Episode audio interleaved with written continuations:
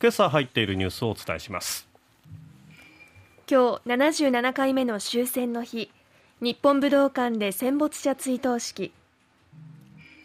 お盆の U ターンラッシュがピーク。3年ぶりに行動制限のない夏に喜びの声。アフガン政権崩壊。タリバン復権から1年。困窮深刻化し人口の45%が食糧危機に。日本維新の会代表選に3市出馬。松井氏の後任27日に選出。夏の甲子園大阪桐蔭が25安打19得点。歴史的大勝で夏40勝を飾る。25安打19得点ってすごいよね。いやいやでもやっぱり高校野球ってねこういうことはありますよ、ええ、いや取る方はいいけどね。取られる方はたまらんね。ちょっとかわいそうなぐらいありますよね。でもね、やっぱこれが高校野球なんですね。うん、さて、えー、ラインナップ5つご紹介しましたけれども、はい、なんといってもやっぱり今日は8月15日ですね、はい、77回目の終戦の日ということで、政府主催の全国戦没者追悼式、東京の日本武道館で行われます。ただあの新型コロナが、ね、流行していますから3年連続で規模は縮小されるということです。であのー、厚生労働省によると参列する予定の遺族遺族の年齢70代以上が8割弱ですよ。でもう77年というのはそういうことですよね、えー、でやはり8月お盆の時期になるとお、まあ、RKB テレビもそうですし、えー、テレビ番組をこう見てますとやはりこう太平洋戦争などね戦争を特集するドキュメンタリーの番組なんかもたくさん放映されてます。で見て思うのが出てくるその証言者の年齢がもうやっぱり90代の方ですよ。77年とはそういうことです、はい、当時20歳で従軍していた人も97歳ということあじゃそうですね。97歳。という計算になりますから。まあやはりその戦争体験をどう語り継ぐのかっていうのがね、えー、課題ですよ、はい、で例えば今朝新聞広げても西日本新聞、えー、広げるとですね、はい、あのー、空母赤城ミッドウェー海戦で沈んでしまいましたけれどもそれに乗り組んでいた男性の証言が載ってますけどこの方101歳。101歳。はい。で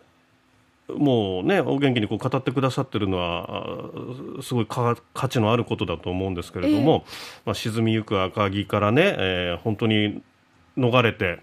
あの救命の小型艦にロープを伝ってみんな逃げていくんだけどやっぱり下級兵は後回し。でお前とと飛び乗ったらお前蹴っ飛ばすぞとか言われてねうん、であとそのゼロ戦のパイロットがこう漂っていたらとにかくゼロ戦パイロットを助けろ他は死んでもいいというふうにまあ命令されると。そんな生々しい話があります。でこういう話も体験したものでないと伝わらない情景というのはありますよね、はい、じゃあなんで残すのかまあ、例えばその記録映像とか文書とか戦時資料とか、えまあ、いろんなところがね大切に保存して展示してますけれどもその西日本新聞隣のページに書いてあるのが、えー、チラン特攻平和会館が所蔵している特攻隊員たちの遺書、はい、ね。えー、これがですね写真があるんですけどあのもうねインクが薄れて読めなくなってる。伊代さんどうですかこの写真見て。いやもう本当にこれはなかなか厳しいですね。赤くなってきてますねインクの部分が。紙自体も焼けてしまってますしもともと書かれたインクもですねもう薄れて読み取れなくなってるっていうことなんですね。であの近代以降のインクを使った文書類の保存っていうのは本当にね世界的に課題になってるそうです。あの例えばね昔ながらの墨などの天然素材と違って科学的に調合するインクっていうのは紙を腐食させて文字が欠落するリスクがあると。そちらの方が欠落するリスクがあるんですねもうねこういう日本でも一斉にこの時期の紙資料の保存この修復時期を迎えつつあると。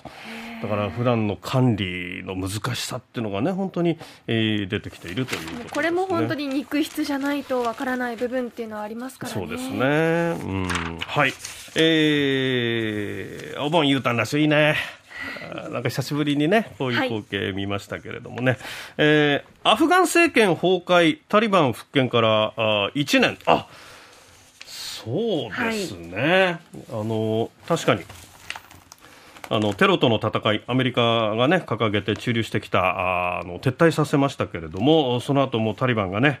えー、首都カブールを制圧した、それが、まあ、去年の8月15日ですから、まあ、ちょうど1年ということですけれども、まあ、やはりあのー、もうみんなもう逃げましたね、そこからね、えーえー、国外にも、えー、医者もそうですし、教師もそうですし、技術者も、もうみんなもう次々と国外に脱出しました。はい、でタリバン政権は、まあ、あ権力を独占して独自のもうイスラム法の解釈に基づいてもう市民の権利を制限してきたということなんですけれどもそういった中ね、あのー、大変です。物価も高騰してまして。えー、露店で果物、野菜を売って1日なんとか日本円で740円ほど稼いでいたあ夫の収入がゼロになっちゃった。食事は1日2回、えー、しかも薄いなんとお茶だけの日が多い。でそういった中でもう収入がない、もうこのままでは家族全員飢え死にしちゃうんじゃないかということで、そこで、あのこの朝日新聞一面に出てますけれども、はい、生活に苦しむ住民が頼みの綱にしているのが臓器の切り売りだっていうところまで来てると。いやショックですねこれは。うん。であのなんとかそれでね、えー、まあ大金ですよ。およそ35万円を臓器と引き換えに手にして食いつないでいってるという現実があるということですね。まあ本当に